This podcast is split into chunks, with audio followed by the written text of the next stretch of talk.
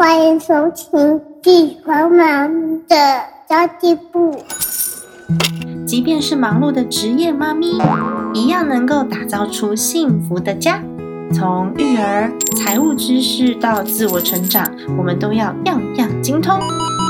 我是精算妈咪 Sandy Two，我会在这里透过自己自身经验的分享，以及访谈各个领域的专家达人，让你跟我一起打造属于我们自己的理想生活。大家好，我是陪你精算生活、创造理想人生的 Sandy Two。在上一集节目里面呢，我们采访了那些学校没教的事的 Podcast 频道主持人 Janet，然后他跟我们分享了很多他自己在人生当中走过这个历程，从人生胜利组为什么会充满了困惑开始，然后呢，带着我们去解答他自己。重视的三项软实力。那么在这一集当中，我们会分享 Jenny 自己是如何学习这些知识的，他如何去透过一些他自己的学习过程，然后跟大家在 Pocket 上面分享，开创了他自己的新事业哦。那我们欢迎 Jenny。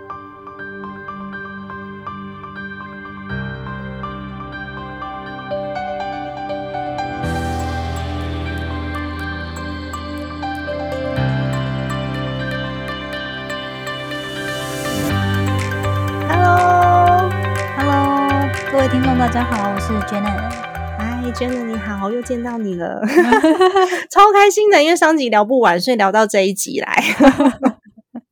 上一集我们聊到在美国的事情，就还蛮开心的。对，因为我知道，对，越来越兴奋。因为我觉得，呃，我们在国外念书过的人，或许在不同的文化熏陶之下，的确会开创出一些嗯很多元的想法。那当然，我们要。学习的话，会发现这个学习管道好像更多，因为我相信你可能跟我一样，我们在找资料的时候，不只看中文的，也会看英文的，就变成哇塞，这个资讯量真的超大，琳琅满目的耶！你自己是怎么样去学习这些知识？因为你要分享这么多的 podcast，然后这么多的内容，你自己也需要有一些的 input。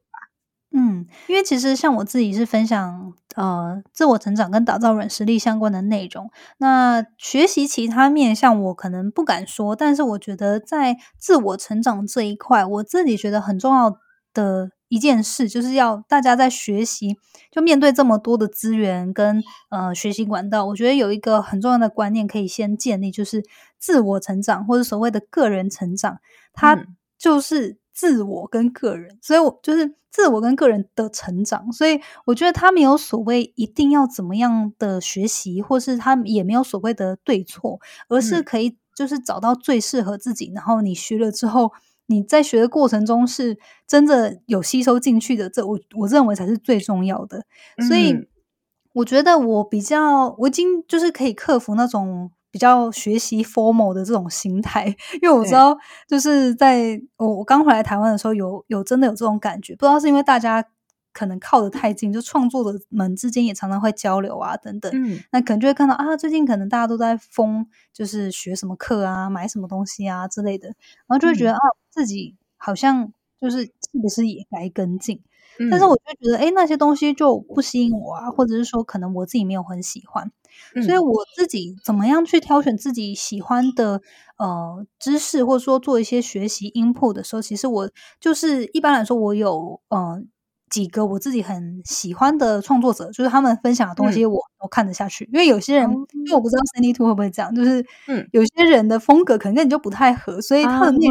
容不会觉得不好啦。但是就是可能我不太适合对他的阐述方式，或是他想要传达的这知识跟我的某部分的价值观不合。是是是是，对。那所以我自己的话，基本上就是有一个呃，有几位可能。比如说不同领域的人呢，呃，不同领域的面向，我会有仰慕的一些 role model 或者一些作者等等，那我就会定期去看他。呃，比较多都是美国的一些创作者或者是作家或者是创业者这样。那可能像我也常常过去跟听众分享，就我自己最喜欢的美国的一个创女性创业家，那她同时也是作家，然后斜杠，然后呃四个小孩的妈妈，就是对，那她叫 Rachel Hollis，她其实也在自我成长这个书，对对对，有中文版她的书，Rachel Hollis，对，她的书有中文版哦，我是听她的有声书，所以我我没有回来回来就没有看，哎，有没有中文翻译这样。因为我觉得就是，呃，有自己喜欢的一些领域创作者，就可能你可以不同领域有不同喜欢的人嘛，那就跟他们学习。或者是说，如果有时候我只是单纯想要对某个领域做一些研究的话，就是针主题性比较比较针对性的话，那我就可能会去透过书籍啊，或者是。诶，相关的课程资源去找来学习，就是比较主题性的去去找，就比较不是那种，因为我自己个性比较不是那种广泛接受资讯的个性，就我比较喜欢，嗯，遇到我想要了解这部分之后，我再去了解这样。哦，可是要怎么适合自己，我觉得好难哦。像我自己一开始就常常会买错课程，或者是买了一本书回去翻一翻，觉得哼，这本书讲的就这样子嘛。哦，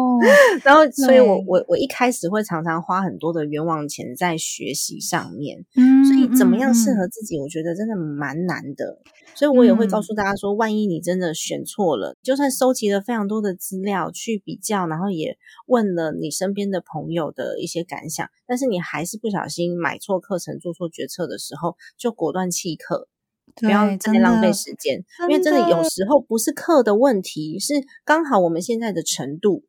不到，有些是我们的程度不到，所以我们听不懂，有可能有这种状态。然后或者是这个东西呢，对我们来说有可能是太简单了，我们已经曾经学习过了。像我之前有不小心买到一堂 Facebook 的课，他从开机开始教，我第一堂课我就弃课了，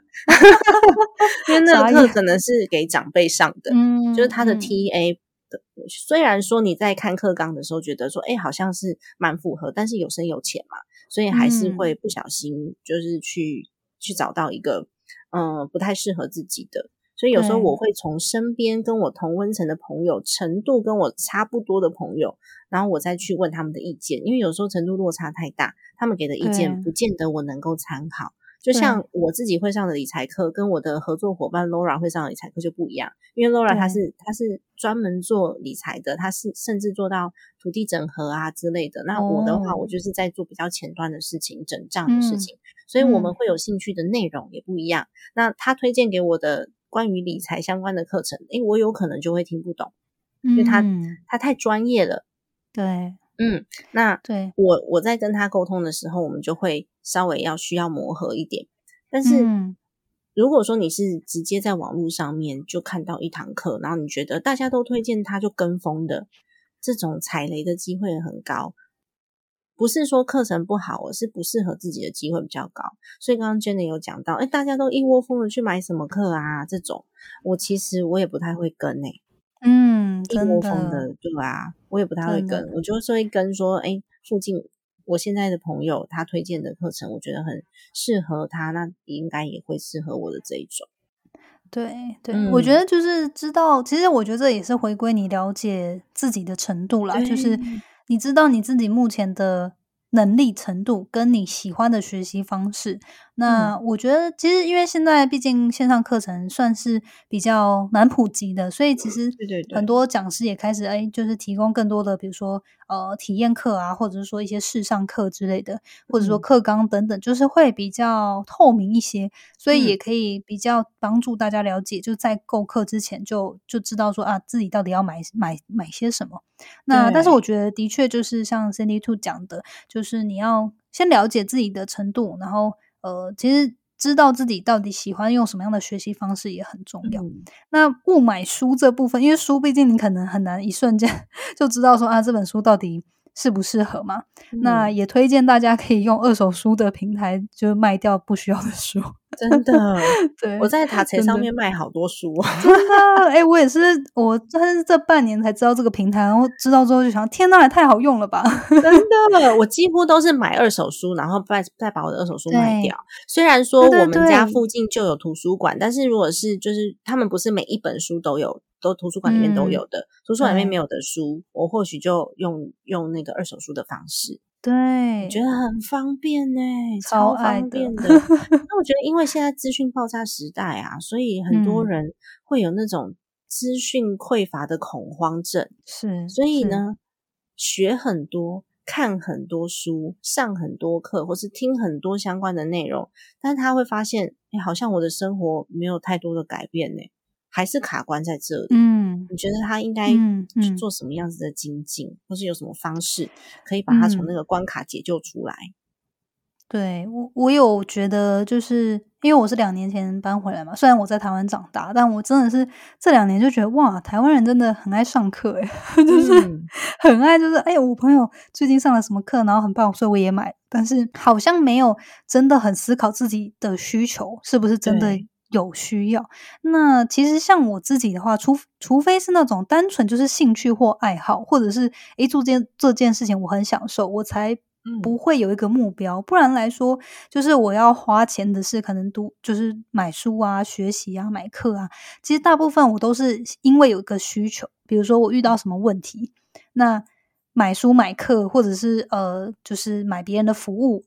工嗯具之类的，它是一个我要解决我的问题的方法。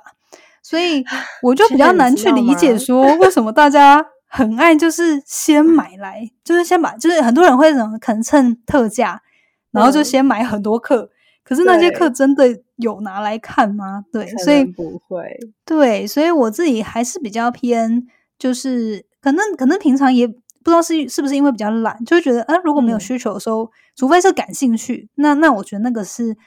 另外的事情。但是如果嗯是说，哎、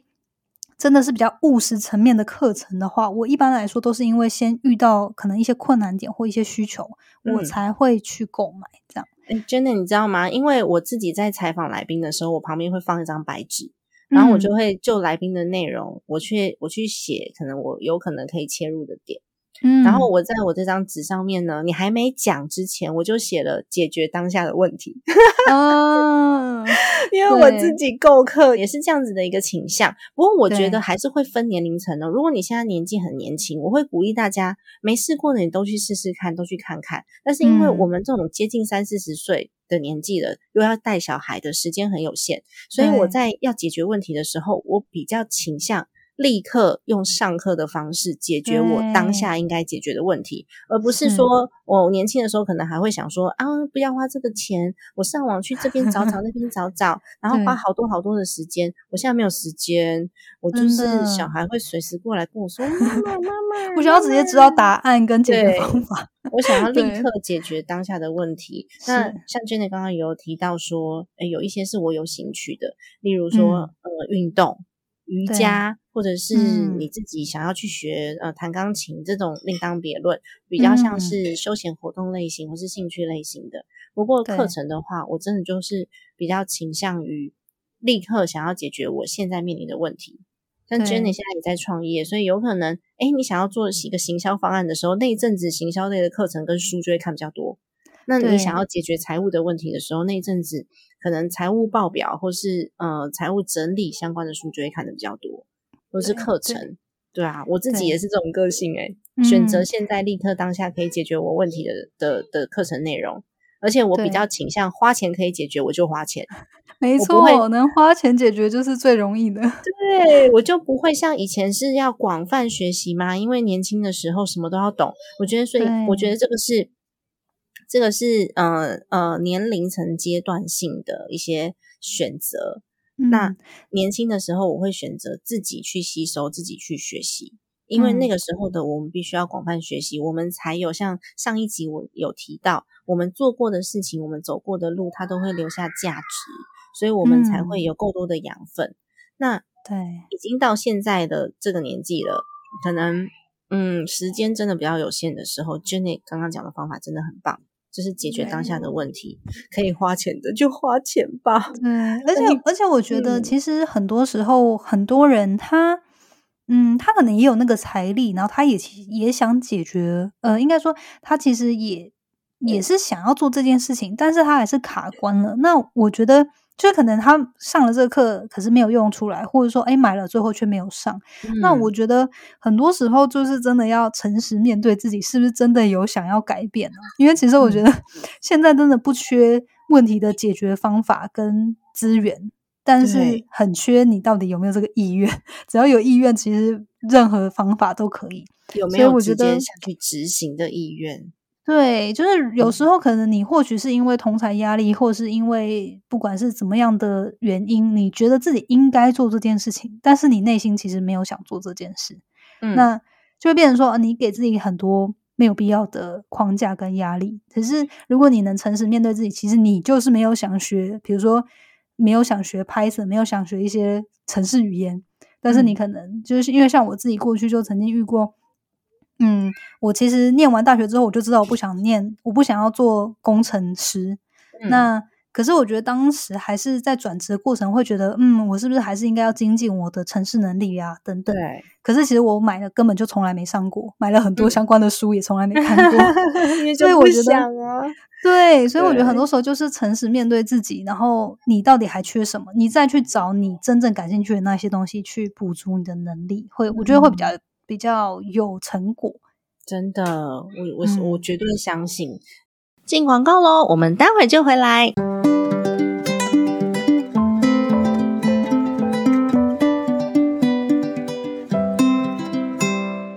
Mom Power 妈妈商学院线下活动，我们八月二十四号要举办喽！让我们一起拥抱生活，打造个人微型事业。在这场活动当中，我们邀请到了三位用自己的力量创造幸福的女性讲师来跟我们谈谈，如何在忙碌的生活当中，还可以创造出自我价值跟多元收入。这一次呢，我是担任串场主持人跟访谈主持人的角色，希望大家都可以来线下跟我们碰面。八月二。二十四号星期三的晚上十点到十二点，地点呢在台北小巨蛋内的 TTA 台湾科技新创基地，就在台北小巨蛋里面。在这场讲座当中呢，我们邀请到的三位讲师，第一位是我在家我创业，也是在家创个好生意的作者凯若妈咪，她会跟我们分享在家创业、远距工作要如何维持，如何在远距的情况之下呢，创造多重的事业。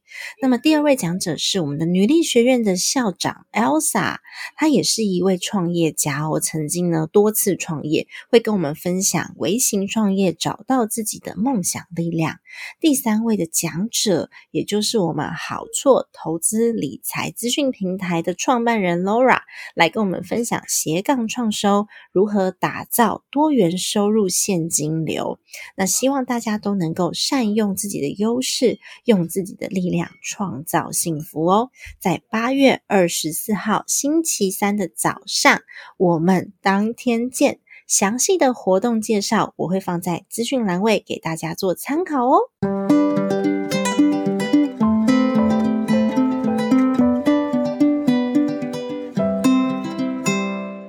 我们有很多事情是，哎，可能很多人告诉我说理财很重要，所以呢，如果说有购买我课程的同学们。听好哦，后台的完课率我看得到哦。这个完课率在百分之四十左右的问题是，对我们有社团遇到问题卡关了，就赶快来问。那个赖群组里面有很多的理财规划师的学姐可以为大家解答。这个完课率很重要，有执行才会有成果，才不会卡关，好吗？真的。那么其实因为真的也做自媒体，我也做自媒体，我们常常需要各式各样的分享。那有的时候我们会大量的收集资讯，或是大量的阅读。那嗯，有些有些资讯的来源呢，并不是来自于我们本身的经验，嗯，或是我们还在路上，不一定自己执行的很好。例如运动好了，我会告诉大家说啊，我觉得运动很重要啊，可是我就是没有在运动。我可以理解，对，所以 分享的知识不一定不一定是我现在就已经做的非常好的的一个部分。嗯，那我自己有一个听众朋友，他就问我说，他也很希望可以在 Facebook 上面转发一些文章，或是讲一下自己学习到的理财知识，然后他也分享了很多理财的小技巧。但是他写文章的同时，他常常一边写一边怀疑自己，说：“哎，我又没有赚很多钱，为什么我有资格分享理财？”你会你会怎么看这些学习历程啊？你觉得一定要成功才能够分享吗？嗯嗯嗯，我觉得其实每个人都一定会有这种觉得自己不够好，或是不够格的的时候。那呃，其实我自己其实其实都还是会有这样子的状态。那我觉得我帮助自己调整转念的方法，就是我告诉自己，这只是我单纯记录我学习的经验，而不是要教别人达到什么。就是有点像是，诶，我只是学长姐分享我学这个课的笔记，而不是我我是一个老师或教授的姿态在教你怎么做这件事情。我觉得你就可以把这个。重担 卸下自己的身上，因为其实也没有人就是好像逼你说，哎，你现在跟我讲这件事情，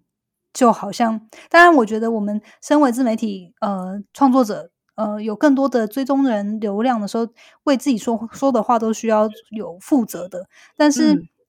呃，我觉得当你不要把那种好像要教别人，或是要教要达到某种成果的这种。重担背在自己身上，说，呃，分享很多东西，其实它可以很自然，就只是记录而已。对，那对，那另一个，其实我觉得转念的方法就是，即使你可能现在你觉得要教要十分好了，可能一到十分，那你可能觉得自己现在只有五分、六分、七分，但是还是有人可能他零分啊，他一到就是他可能在五分以下。那这样子的人，对他还是可以从你分享当中就学到很多东西。所以我觉得主要是用这两个心态帮助自己啊。那我不知道 Sandy Two 有没有，有没有有没有一些面怎么样面对这样心魔的方法？这样哦，因为我其实一开始我也是没有办法打破这个心魔，我就觉得，嗯，我分享理财，可是我又没有金融金融证照相关证照，所以我有一阵子很焦虑，然后我就跑去考证照。念书，天哪！对，为了要分享理财，那后来我发现这不是我想要做的事情，诶对，这不是我想要做的事情。然后我在分享的是我的观念，跟我走过的历程，我怎么样去整理我自己，然后我达到了什么样子的目标。所以我分享的是我自己的成长阶段。那的确，我自己的书在家计力里面我也有写到。这些都是我做过的事情，并且我呈现了这个这些成果。然后我接下来我想要做什么事，我是怎么去思考我的学习的过程的。那他分享的是我现在正在做的事情，以及我的思考观点，并不是代表说你们一定要认同他，或者是这个就是对的。我都会跟我的听众朋友们讲说，他不一定是对的。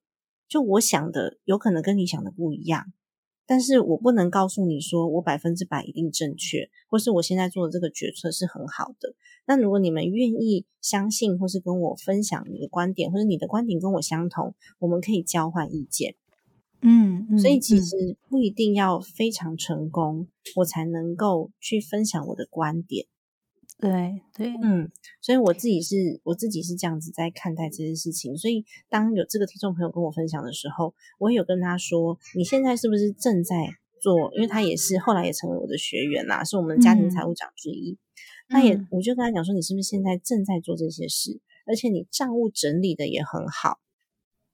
那你分享你的观点是没有问题的。”嗯嗯。那不一定说我要赚很多钱才叫做成功。有的人赚很多钱，他都没有觉得他很成功；有些人赚很多钱，他都没有觉得他的人生是快乐的。嗯，那如果我们当下就已经觉得，哎，这是我尽力能够做到的最好的选择，然后我把我的看法分享出来，我把我的学习分享出来，那么你就有资格分享，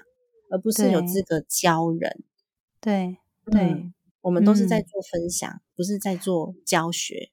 对，那对自己在做，我自己在做的教学，就是我走过的历程，我把它拿出来做成教学。但是我还没有走过的历程，我觉得我反而觉得，哎，那我就没有资格教别人。嗯嗯嗯，对啊，所以我教的东西都很粗浅，都是大家可以很简单学会的。因为我就是一个家庭主妇，然后我是管理学院毕业的，我数学甚至不好。那我怎么看 待理财这件事情？我如何让我自己成功的达到了就是整顿家庭财务这件事？我把它拿出来做教学，可是我未来还没达到的事情，我绝对不会轻易的拿出来讲。你知道，现在嗯自媒体很多老师，他们自己没有做过的事情，就是收集收集资讯，然后就变成课程。这种我比较没有这么认同。但是如果是在自媒体上做分享的话，这个角度是可以的。嗯嗯嗯，对啊，我觉得单纯分享其实压力真的不用这么大。那但是像我自己，就像你刚刚说的，我现在真的就是有一个，应该说过去这一年就一直有一个心魔，就是我一直很想要做课程，但是嗯我就是像你当初一样，我就觉得我也不是什么可能心理智商背景或者是什么，你知道，就是跟自我成长有关的呃专业背景，然后就是觉得。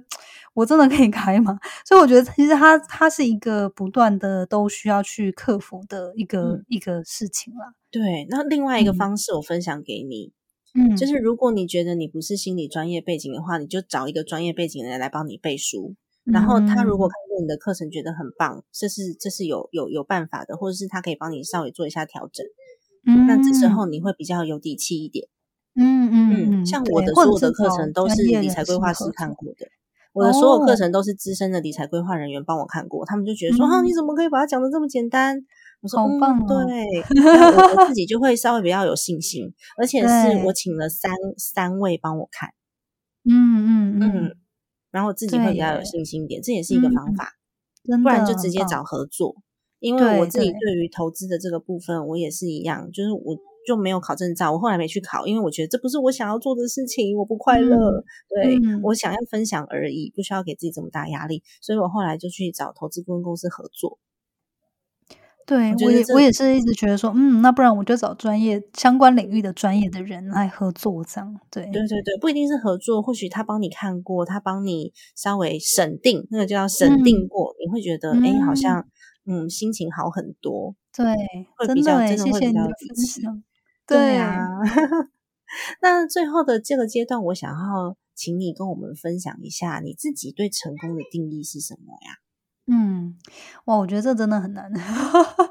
我觉得，嗯，其实以目前现阶段，我就是希望说，我可以透过做我自己热爱的事情养嗯活自己。应该说，可以达到一个我觉得收入是可以组成一个家庭或过我我理想状态生活形态的一个嗯状态。那还有，当然就是对于社会有正面的影响力，这样。嗯好棒哦！嗯，那你有特别欣赏的人吗？特别欣赏拜的人对象之类的？嗯，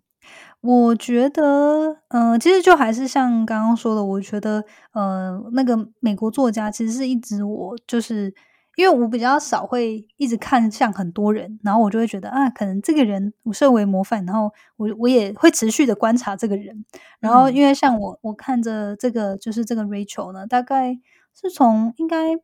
嗯，我在新创工作的时候，应该一五年左右，我就开始听他的 podcast，然后听他的书啊，然后后来呃，就是从他可能生小孩到后来呃婚姻可能就有有一些问题，然后去智商什么的，然后创业，然后一直到现在就是离婚等等，就嗯我觉得各个人生不同阶段，然后你就一直看着这个人，然后就觉得哇，就是他做的很多事情，呃。就我觉得我仰慕他的原因，是因为他自己本身并不是说，呃，有什么特殊的背景，甚至是他的背景是比一般人都来的差的。嗯，可是，可是他是一个很有韧性的人，就是强韧的人。对，这就是大家值得去效仿的对象，就是你可以做一个心灵的导师的感觉。就，所以我也非常喜欢那个蜜雪儿奥巴马。嗯，对对，对啊，这是我嗯还蛮崇拜的对象。那 Rachel 的 podcast 叫什么名称？跟大家分享一下。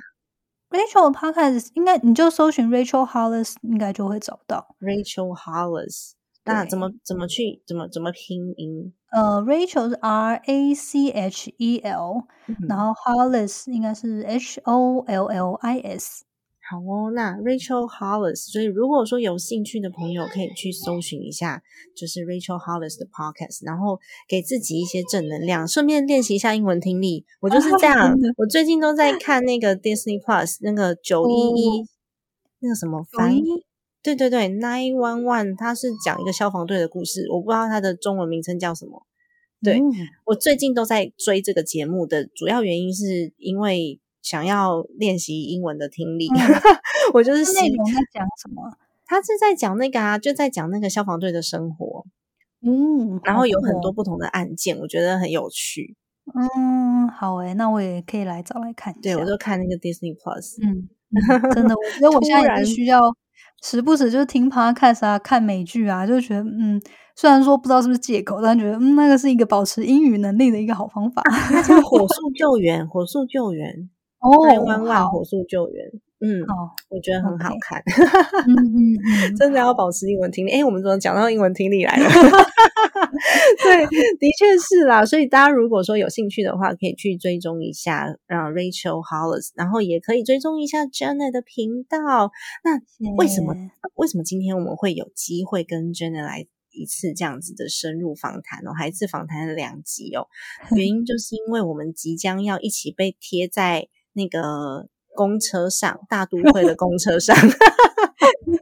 然后我就突然这样听起来听起来好像有点奇怪，是是要被那个征召吗？还是要被征那个叫什么通缉？真的 通缉犯就是 wanted 这样子。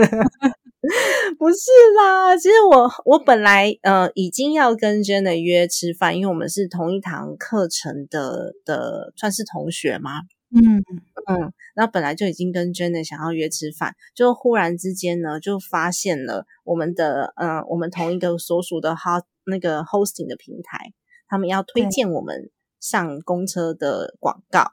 然后我就看到这个 Jenna 好大一个贴在那，就是我跟 Jenny，然后还有那个 Kevin，对，我觉得最好笑的是，我们一开始就我们那前阵子就刚好连接上嘛，但是后来是因为这件事情，就是我们事先都不知道彼此会被贴在同一个公车上。真的。然后我只知道那个公车好像是在信义区，但是我不知道是几号公车。对，我觉得应我我们好像都还不确定详情，但是或许就是到时候呃，应该因为它是八月底会开跑嘛，八月二十，嗯，嗯嗯嗯，所以大家到时候可以关注一下，因为它呃，应该大家都是蓝，因为是 Sound On 嘛，所以有很多都是蓝色系的一个公车广告，所以应该不会错过。很难错过诶、我看到那个广告的页面的时候，你说哇塞，这么大一个，所以对，到 时候要去就是赶快抢先去跟公车拍照。对，所以我八月二十号到九月二十号，如果你在信义区附近出没，因为它有可能那个那个公车是会跨区的，但我们现在不确定是几号公车，但应该会在那个信义区附近出没、经过之类。那嗯大家看到的话，你可以跟公车合照，然后跟我们 讲一下，tag 我们说啊，我拍到了这样子，真 的真的，因为我们自己不见得会遇得到，然后很期待大家给我们惊喜。对，没错。OK，那么今天非常谢谢真的又跟我们聊了非常非常多的内容，然后鼓励所有的听众朋友们，如果你有事情想要做，就勇敢的去执行。然后刚刚 Jenna 讲的这几个呃心态上面是很重要的关键点，反而不是我们有多少的知识量，而是我们的心态到底能不能够维持我们的成长动能哦。那么嗯节目就到这边结束啦。家庭理财就是为了让生活无虞，分享这期节目，让更多的朋友透过空中打造属于自己幸福的家。我们下一集再见，拜拜。